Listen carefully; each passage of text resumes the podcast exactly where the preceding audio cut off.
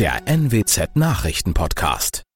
Guten Morgen zum Nachrichtenpodcast der NWZ. Mein Name ist Christian Osterloh. Moin.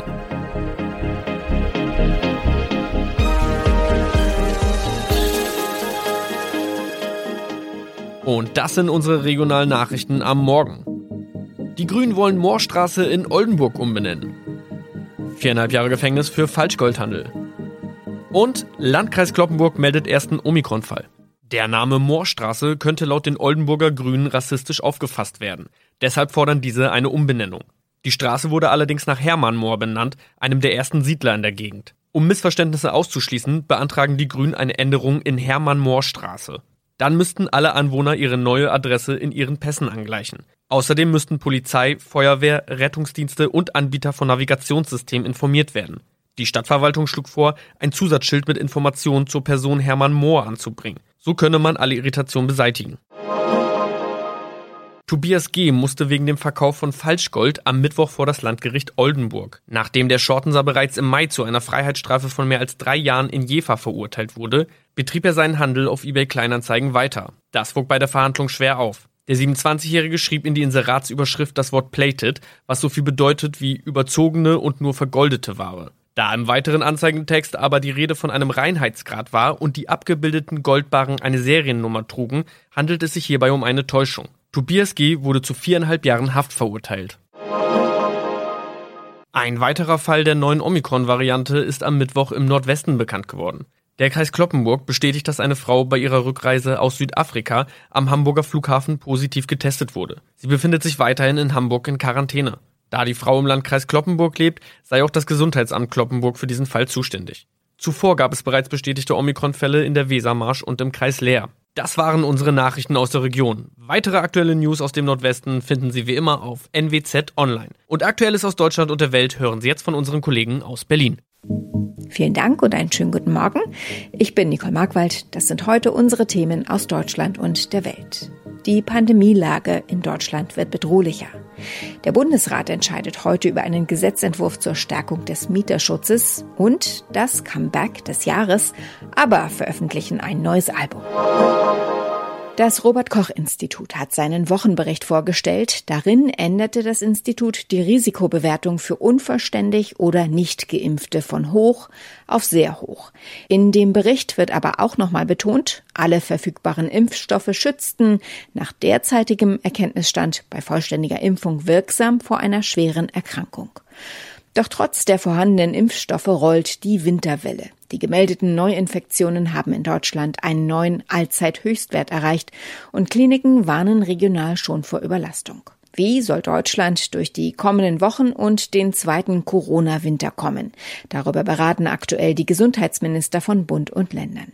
Vorab stimmten sich der geschäftsführende Bundesgesundheitsminister Jens Spahn und Ärzteverbände ab und einigten sich auf eine einheitliche Linie für Auffrischungsimpfungen. Ronny Thorau berichtet aus Berlin diese Vorabstimmung zwischen Jens Spahn und den Ärzteverbänden.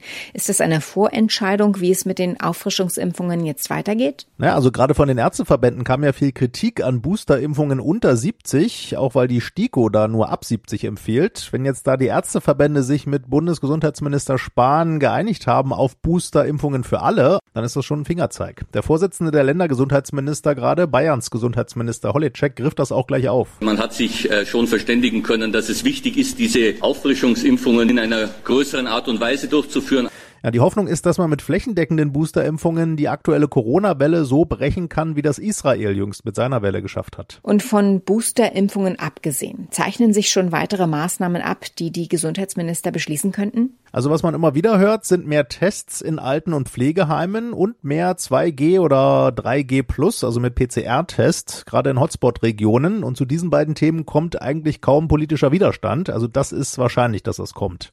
Bayerns Gesundheitsminister Holitschek, der spricht auch von konkreter Unterstützung für belastete Krankenhäuser und Pflegekräfte. Ein Signal an die, die jetzt jeden Tag aufopferungsvoll in den Intensivstationen arbeiten. Und man will auch nochmal über die Rechtsgrundlage für alle Maßnahmen sprechen. Stichwort auslaufende epidemische Notlage. Da gehen die Ansichten allerdings durchaus weit auseinander, wer künftig was entscheiden können soll. Dann gibt es ja auch noch den Vorschlag einer Impfpflicht für Beschäftigte in Alten- und Pflegeheimen. Was ist damit? Ja, da hat sich aber gestern schon Bundesgesundheitsminister Spahn skeptisch geäußert. Und auch heute Bayerns Gesundheitsminister Holitschek erklärte, Impfpflicht gebe es weiter nicht, man müsse weiter werben fürs freiwillig sich impfen lassen. Wir sollten jede Chance nutzen, den Menschen zu sagen, in der Pandemie ist das Impfen wie ein Elfmeter auf ein leeres Tor diskutiert werden soll. Der Vorschlag einer Impfpflicht in Alten- und Pflegeheimen allerdings durchaus jetzt bei den Gesundheitsministern. Höhere Priorität haben da aber erstmal mehr Tests. Und auch die Beschleunigung der Boosterimpfungen soll ja gerade auch Ältere besser schützen. Im September hatten Hamburg und Bremen einen Gesetzentwurf zur Stärkung des Mieterschutzes in den Bundesrat eingebracht. Damit soll die Umgehung der sogenannten Mietpreisbremse verhindert werden.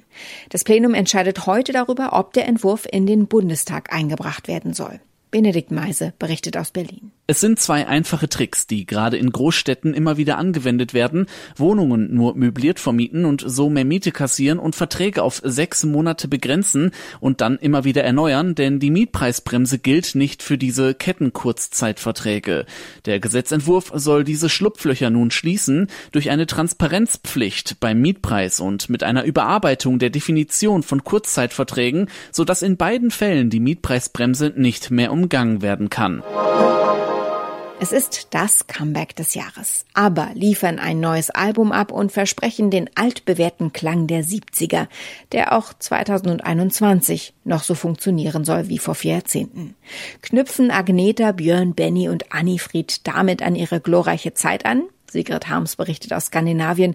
Wie groß ist denn die Abermania schon wieder in Schweden? Also ich denke mal, die ABBA-Fans in der ganzen Welt sind heute ganz hibbelig. Aber die Schweden haben natürlich ein besonderes Verhältnis zu den Vieren. Ihre Musik und vor allem auch ihr Erfolg sind ja Teil der schwedischen Identität.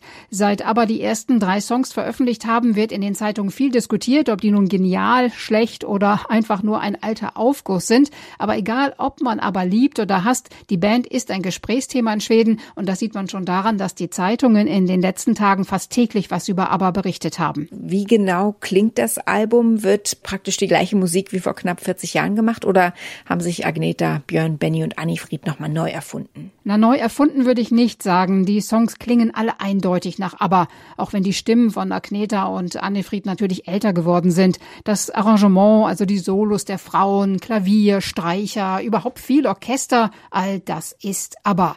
Und die ersten beiden Songs, Don't Shut Me Down und I Still Have Faith in You, die kamen dementsprechend gut an und wurden mehr als 40 Millionen Mal auf Spotify gestreamt. Aber ob sie nun diesen Ohrwurmcharakter haben wie Dancing Queen oder Mamma Mia, da bin ich mir nicht so sicher. Wie nervös sind die Musiker denn selbst? Ihr Comeback könnte ja auch ihr Denkmal beschädigen, wenn die neue Musik nicht so gut ankommt wie die alte. Ja, Benny hat gesagt, dass es ihm eigentlich ganz egal ist, ob das Album gut ankommt. Wir haben nichts zu beweisen, sagte er. Das Schlimmste, was passieren könnte, das wäre, dass die Leute sagen, dass aber früher besser waren. Also so what? Björn ist nicht so cool. Er sagte in einem Interview mit der schwedischen Nachrichtenagentur TT, dass er schon nervös sei, wie das Album aufgenommen wird. Nun muss man aber dazu sagen, dass Benny und Björn beide Perfektionisten sind. Also sie hätten die Songs sicher nie veröffentlicht, wenn sie nicht selber davon überzeugt wären, dass sie richtig gut sind. In unserem Tipp des Tages gehen wir nochmal zurück zum Thema Corona und die Impfdebatte. Denn das sorgt für Zoff in Familien, es belastet Freundschaften manchmal sogar so sehr, dass diese zerbrechen kann man als Geimpfter mit jemandem, der die Impfung ablehnt, befreundet sein. Die Psychologin Ulrike Scheuermann schreibt in ihrem aktuellen Buch Freunde machen gesund darüber, wie wichtig Freunde sind. Mit ihr sprechen wir über Freunde, die durch die Impffrage zu Fremden werden.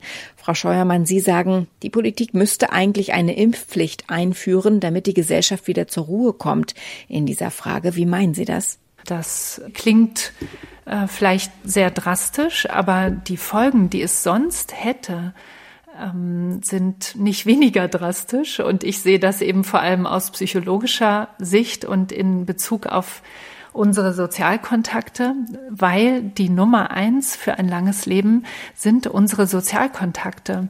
Da sind wir gerade dabei, den auf eine ganz andere Art nochmal, ja, eigentlich anzugreifen oder zu zersetzen als während der bloßen Kontaktbeschränkungen. Warum spaltet die Frage nach dem Impfstatus Freundeskreise und Familien so sehr? Na, es gibt viel verhärtete Positionen und das ist aber eigentlich gerade der Weg, wie man im Gespräch Gespräch oder im Kontakt nicht weiterkommt, wenn es unterschiedliche Positionen gibt und dann vielleicht auch den Wunsch, sich gegenseitig überzeugen zu wollen, das ähm, funktioniert nicht. Also da, das ist meine Erfahrung jetzt ganz, ganz häufig.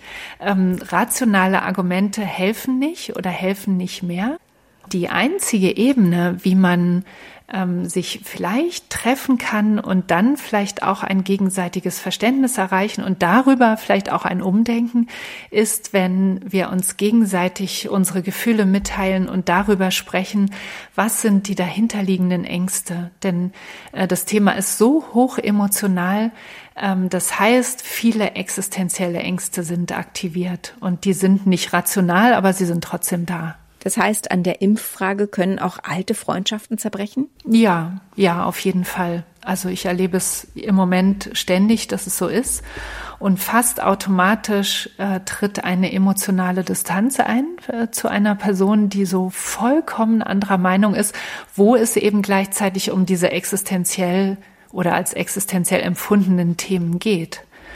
Und dann können Freundschaften sich sehr, sehr schnell entfernen. Hilft es denn vielleicht, das Thema einfach zu umschiffen und nicht darüber zu reden? Also wenn es nähere Freundschaften sind, wird es nichts nützen, weil dann sind so viele ähm, Punkte oder Bereiche, wo es eigentlich angesprochen werden müsste. Und wenn man es mühsam ausspart, dann ist es trotzdem im Raum. So ist es immer bei Tabus. Die sind trotzdem da auch wenn sie nicht in Worte gefasst sind. Wie kann ich denn dann jemandem erklären, dass die Freundschaft Kratzer bekommen hat oder sogar noch mehr als das? Genau darüber sprechen ähm, dass es mir leid tut oder auch sehr schade ist, ähm, dass diese emotionale Distanz entstanden ist und dann darüber sprechen, ähm, was, was der Wunsch ist, wie, wie man wieder mehr Nähe herstellen könnte. Vielleicht einigt man sich auch darauf, äh, dass man sich erstmal eine Weile weniger sieht. Aber das Wichtigste ist eigentlich, dass man über die gegenseitigen Gefühle spricht, auch die, äh, die die Beziehung direkt betreffen. Der Mann ist der HSV. Keiner steht für die Raute wie uns Uwe, Uwe Seeler. Heute wird der einstige Torjäger der Nationalmannschaft, die lebende Legende, 85 Jahre alt. Thomas Thunfeld, was hat Uwe Seeler denn so populär gemacht bis heute? Das waren ja nicht nur seine Tore, oder? Ich bin stinknormal und das gefällt mir. Das hat Uwe Seeler selbst über sich gesagt und das ist sicher einer der Gründe für seine große Popularität. Bis heute bitten ihn die Fans ja um Fotos, wenn sie ihn irgendwo erkennen, obwohl ja seine große sportliche Zeit die 60er Jahre waren. Damals war Seeler Torjäger überhaupt in Deutschland und er hat damals ein Millionenangebot von Inter Mailand ausgeschlagen und ist beim HSV geblieben. Und sowas vergessen Fans natürlich nicht. Neben seinen vielen Toren, die er ja zwischen 1958 und 1970 auch bei insgesamt vier Weltmeisterschaften erzielt hat. Soweit das Wichtigste an diesem Freitagmorgen. Ich heiße Nicole Markwald und wünsche einen guten Tag.